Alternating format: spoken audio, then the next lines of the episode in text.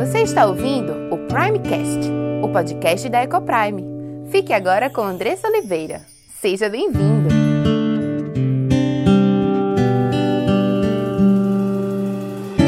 Meu nome é Andressa Oliveira, esposa, mãe, educadora, diretora da Ecoprime International Christian School e apaixonada por aprender e ensinar sobre educação de filhos. Né? É algo que me dá muita alegria porque é algo que eu tenho aprendido também aos poucos, né? Tenho cinco filhos e ao longo dessa jornada eu errei muitas vezes e Deus, né, tem levantado pessoas para me ensinar, me conduzido através da sua palavra também a entender aquilo que ele ele quer que eu faça, por que caminho ele quer que eu seja conduzida na criação dos meus filhos. Natan está agora com 11 meses, eu estava até refletindo isso esses dias, de como é abençoador poder tê-lo agora com uma mente totalmente diferente, né, mais consciente da minha missão, da missão que Deus me deu e de poder agora, agora viver a maternidade desde o início com essa consciência, tendo a certeza que quando ele estiver com a idade de Diego, né, que é o meu mais velho, com 15 anos, eu com certeza já terei uma outra, uma outra mentalidade, porque assim é a vida cristã.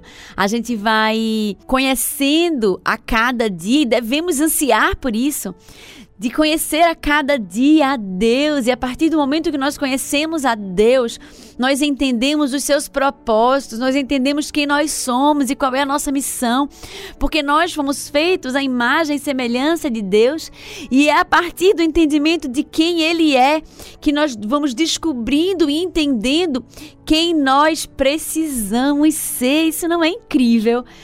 Eu fico tão impressionada quando eu paro para pensar e refletir sobre essas coisas e como o nosso Deus, ele é um Deus didático, não é?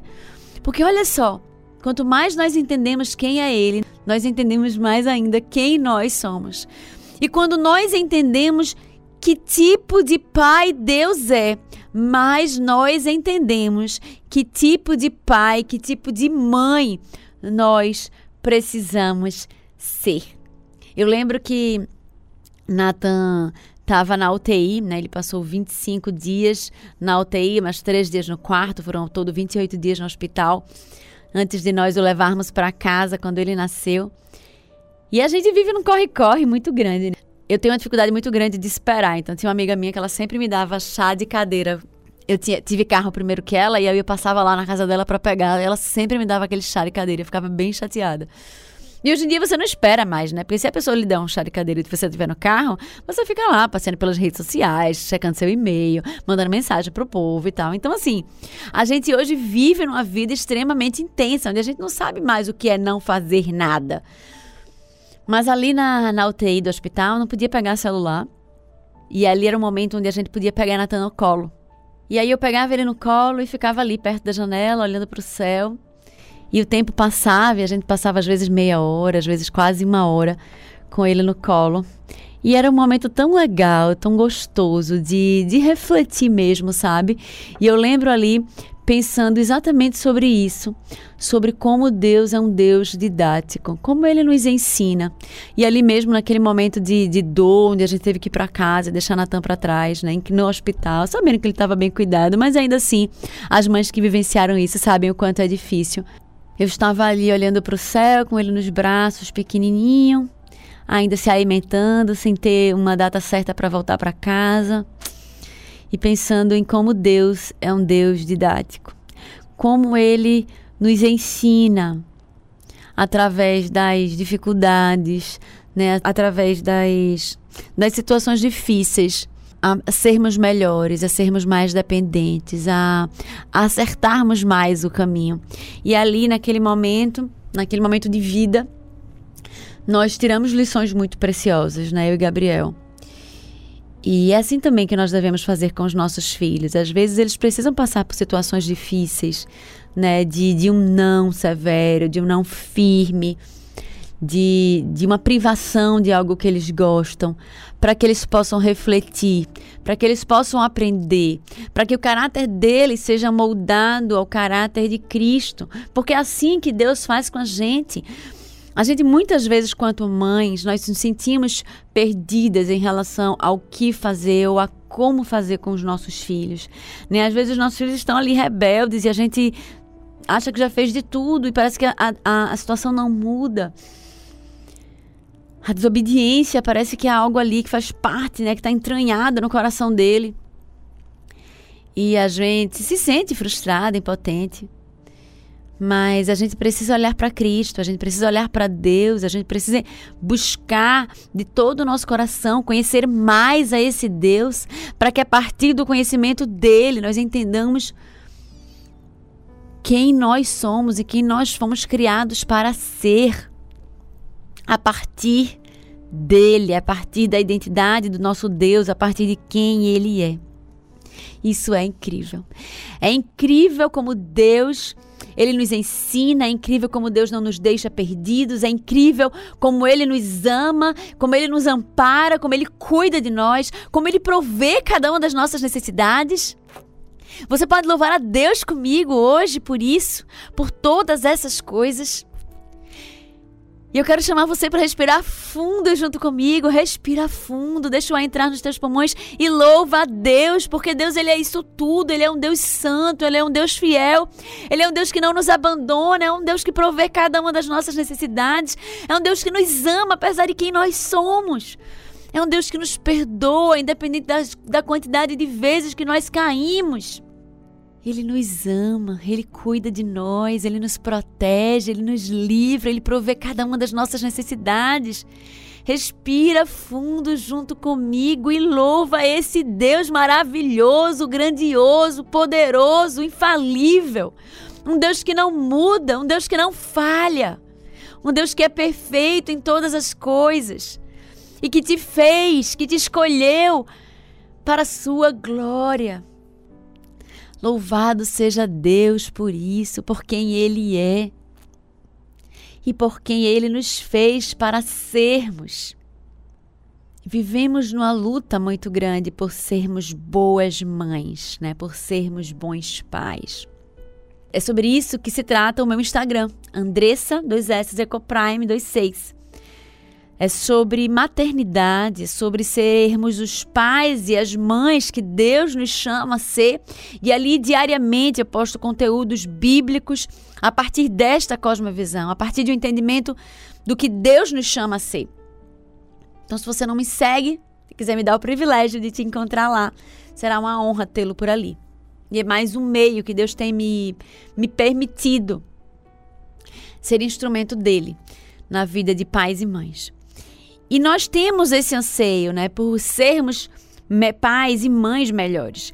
Queremos dar o melhor de nós, queremos fazer o nosso melhor, queremos dar o melhor para os nossos filhos. E esse é um desafio latente em nossa vida. E é sobre isso que eu quero conversar com você hoje. Sobre esse grande desafio e sobre a maior arma que você tem para conquistá-lo.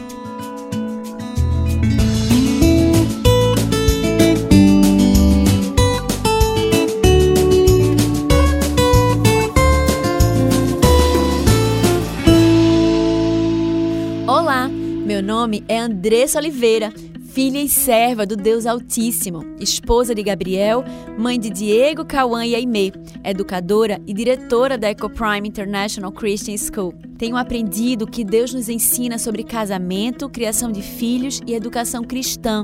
Tenho estudado e conhecido dia a dia qual o plano perfeito de Deus para a sua igreja. E todo esse conhecimento tem trazido uma linda transformação em nossa casa entre meu marido e eu, entre nós e nossos filhos. E eu quero compartilhar essas verdades para que mais lares sejam transformados. E este podcast é para você que tem buscado viver no centro da vontade de Deus em todas as áreas de sua vida, ansiando por entender qual o caminho que ele nos aponta para a liberdade, felicidade e sucesso em Cristo. Iremos trabalhar aqui conteúdos diversos que possam contribuir com a sua vida familiar, sempre dentro de uma cosmovisão bíblica cristã. Mas para que esse conteúdo possa abençoar a sua vida e sua casa, você precisa estar com coração e mente abertos para ouvir a voz de Deus. Que este podcast seja um instrumento nas mãos daquele que nos criou, nos salvou e nos amou e deseja que vivamos a vida em abundância que ele preparou para os seus.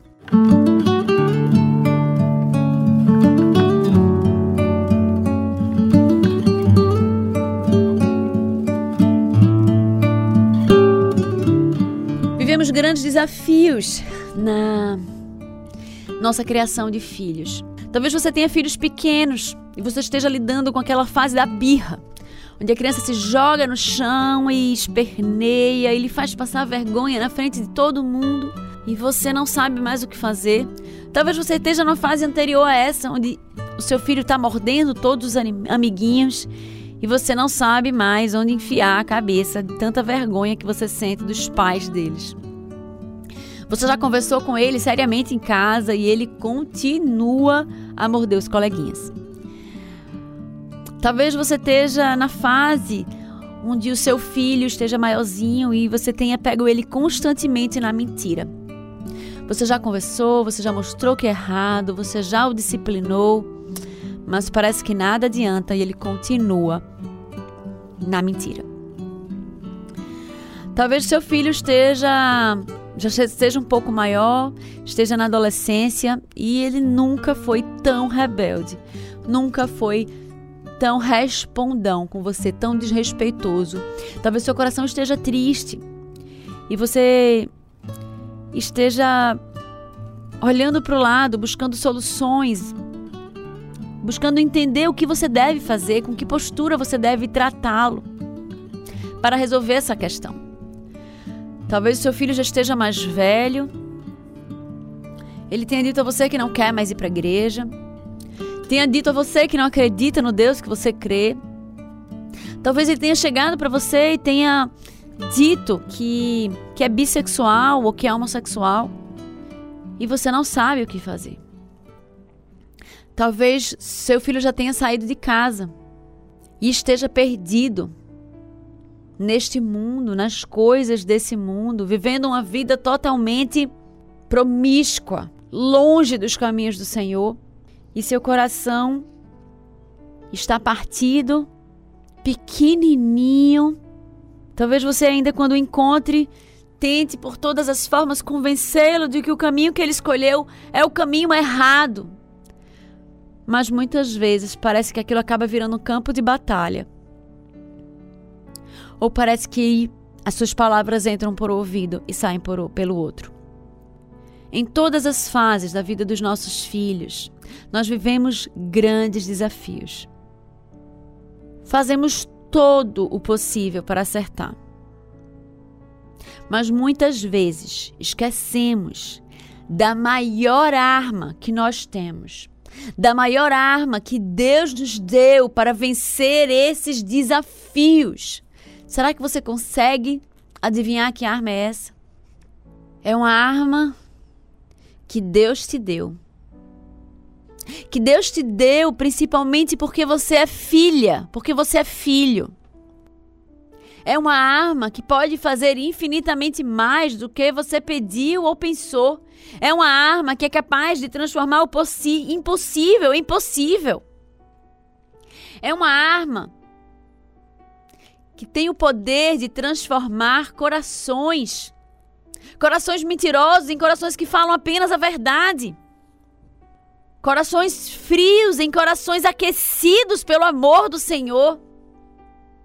Passos trôpegos, vacilantes, em passos firmes em direção ao Deus da vida, ao Deus da salvação.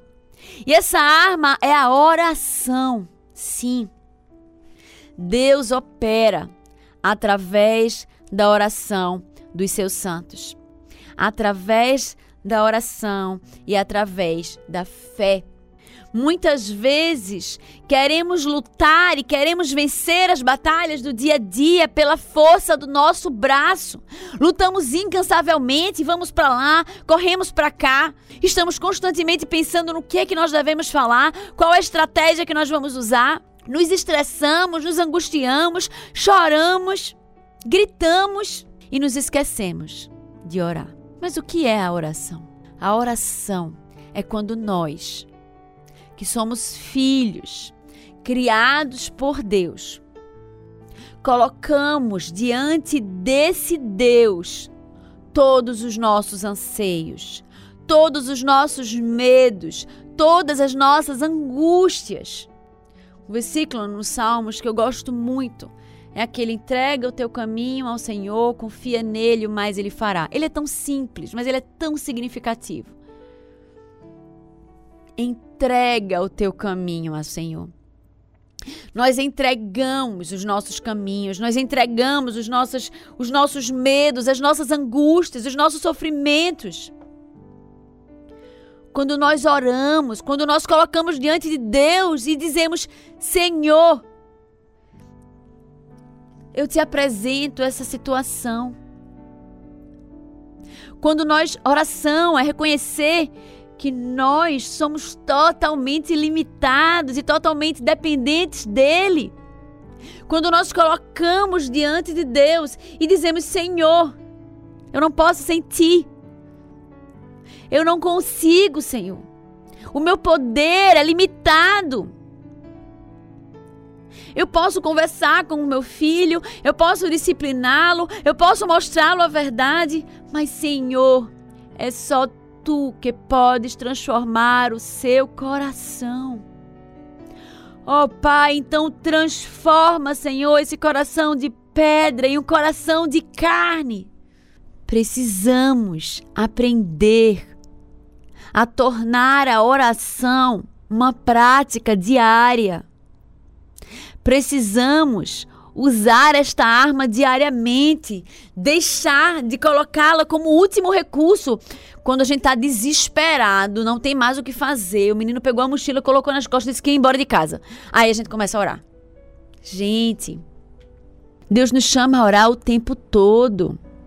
Se seu filho mentiu novamente, você está ali diante dele, olhando para ele, ora ao Senhor diz: Senhor, tem misericórdia de mim. Você não precisa orar em voz alta, mas dentro de si mesmo. Em voz baixa, com os olhos abertos, olhando para o seu filho: Senhor, tem misericórdia do meu filho, tem misericórdia de mim. Me usa agora como instrumento poderoso teu na vida dele. Me dá as palavras certas. E você está ali olhando para ele. E no seu íntimo, você está orando, você está pedindo a Deus. Todos nós podemos orar. Deus ouve as nossas orações. Ao longo da história, nós vemos como Deus ele ouvia as orações e como ele agia de forma tremenda. Veja a história de Elias. Elias pediu para que não chovesse durante três anos e Deus atendeu a oração de Elias. Ore com fé, crendo que esse Deus que curou paralíticos, que ressuscitou mortos, que fez o mar vermelho se abrir, que fez a chuva parar de cair por três anos, ele é o mesmo Deus, ele é o mesmo Deus que é o meu Deus e é o seu Deus. É o Deus que responde às orações, que é capaz de fazer o impossível. Coloque a sua vida, a vida do seu filho diante de Deus. Coloque os desafios que você tem vivido com o seu filho diante de Deus. Peça a Deus sabedoria, peça a Deus graça. Ore por você e ore por seu filho. Ore pela, por essa relação. Ore para que Deus alcance o coração do seu filho e converta-o. Peça para que Deus te use de forma grandiosa e misericordiosa. Apesar de você, apesar das suas limitações. Todos nós podemos orar. E esse é o primeiro ponto que eu queria destacar. O segundo ponto é que Jesus, Deus, tem o poder de transformar. Sim, ele tem o poder de transformar. Quando nós lemos a, a Bíblia é, no Novo Testamento, em Mateus 5,34, nós vemos a história da mulher enferma. Aquela mulher, lembra da história? Que ela estava doente, ela tinha hemorragia. E ela soube que Jesus ia passar por ali. E ela pensou: ah, se eu tocar nas vestes dele, eu serei salva. E ela foi lá. E entre muitos apertos e com muita dificuldade, ela tocou as vestes de Cristo. E depois que Jesus perguntou, né, fez aquela pergunta, quem me tocou? Os discípulos ficaram meio achando estranho, estava todo mundo apertando Jesus de um lado para o outro. Mas ele sabia que de si, de si havia saído o poder. E ele pergunta mais uma vez, e ela fala, e ela, ela reconhece e conta ali toda a verdade. E ele diz: Filha, a tua fé te salvou. Vai-te em paz e fica livre do mal. A fé daquela mulher foi crucial para que ela fosse, ela fosse curada. Isso não aconteceu só nesta vez, aconteceu aqui também, quando aquela pecadora ela unge os pés, que acredita ser Maria Madalena, que ela unge os pés de Jesus com um unguento, né, caro, com um perfume caro, e reconhecendo que ele era o Cristo, reconhecendo que ele era merecedor de toda a de todo o seu a sua devoção. E Jesus olha para ela e diz: A tua fé te salvou. Vai-te em paz. E a gente tem também em Lucas 17, no episódio da, da cura dos dez leprosos, um dos leprosos volta para agradecer, apenas ele voltou para agradecer, porque ele reconheceu ser Jesus o Cristo, aquele de quem saiu poder para a sua salvação, para a sua cura.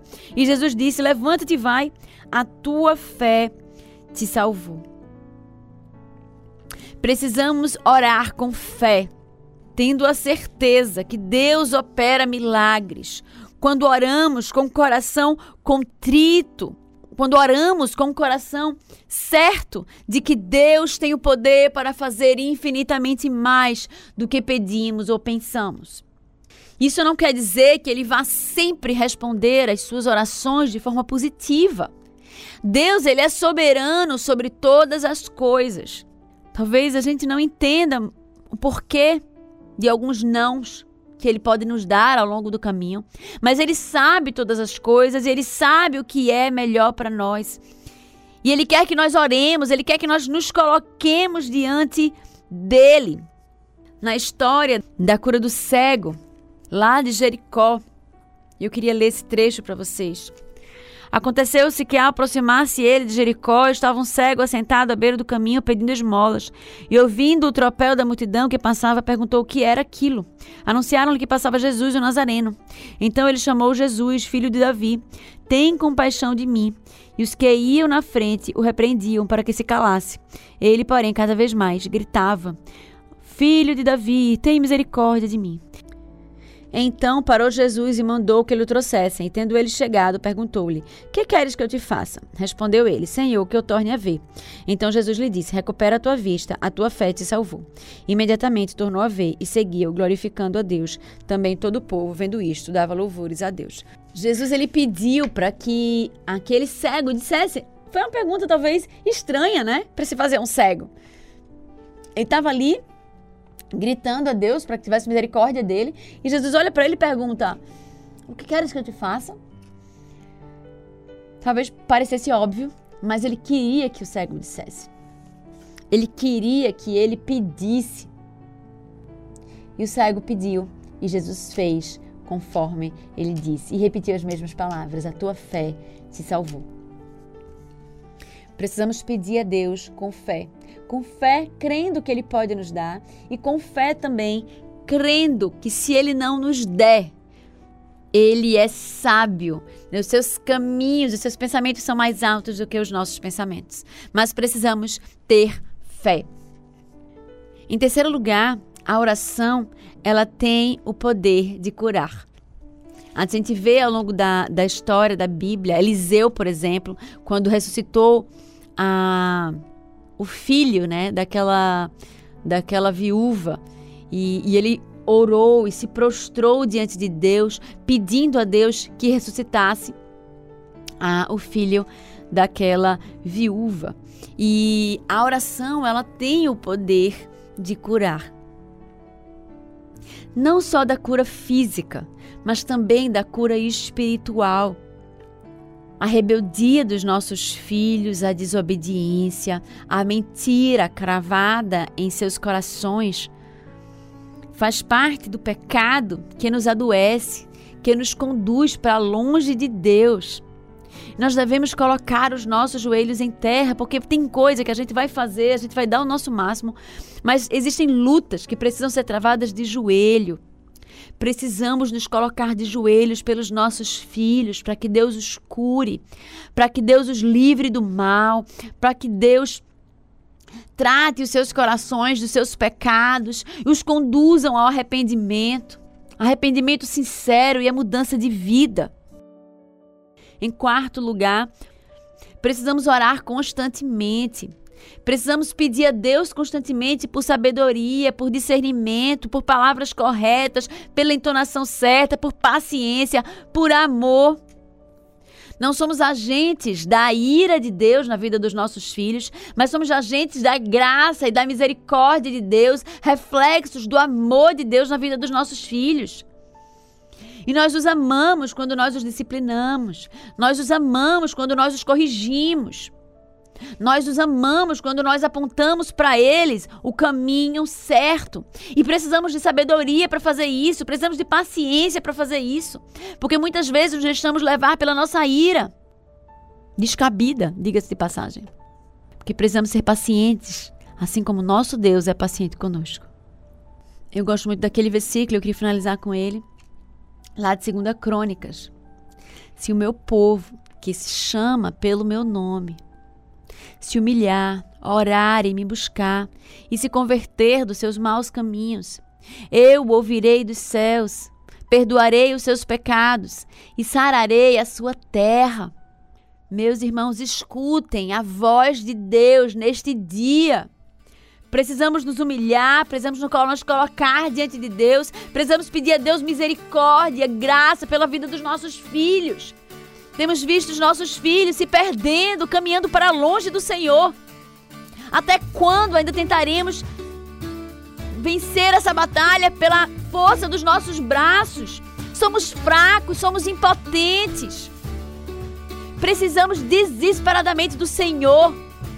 Por isso precisamos orar, precisamos colocar os nossos joelhos em terra. Há quanto tempo você não faz isso? Precisamos colocar os nossos joelhos em terra e colocar a vida dos nossos filhos no altar do Senhor. Senhor, o meu filho é filho da aliança. Senhor, tu me deste este filho por herança, toma-o para ti, Senhor. Não permite que ele sirva a outros deuses. Não permita, Senhor, que ele viva uma vida longe de ti.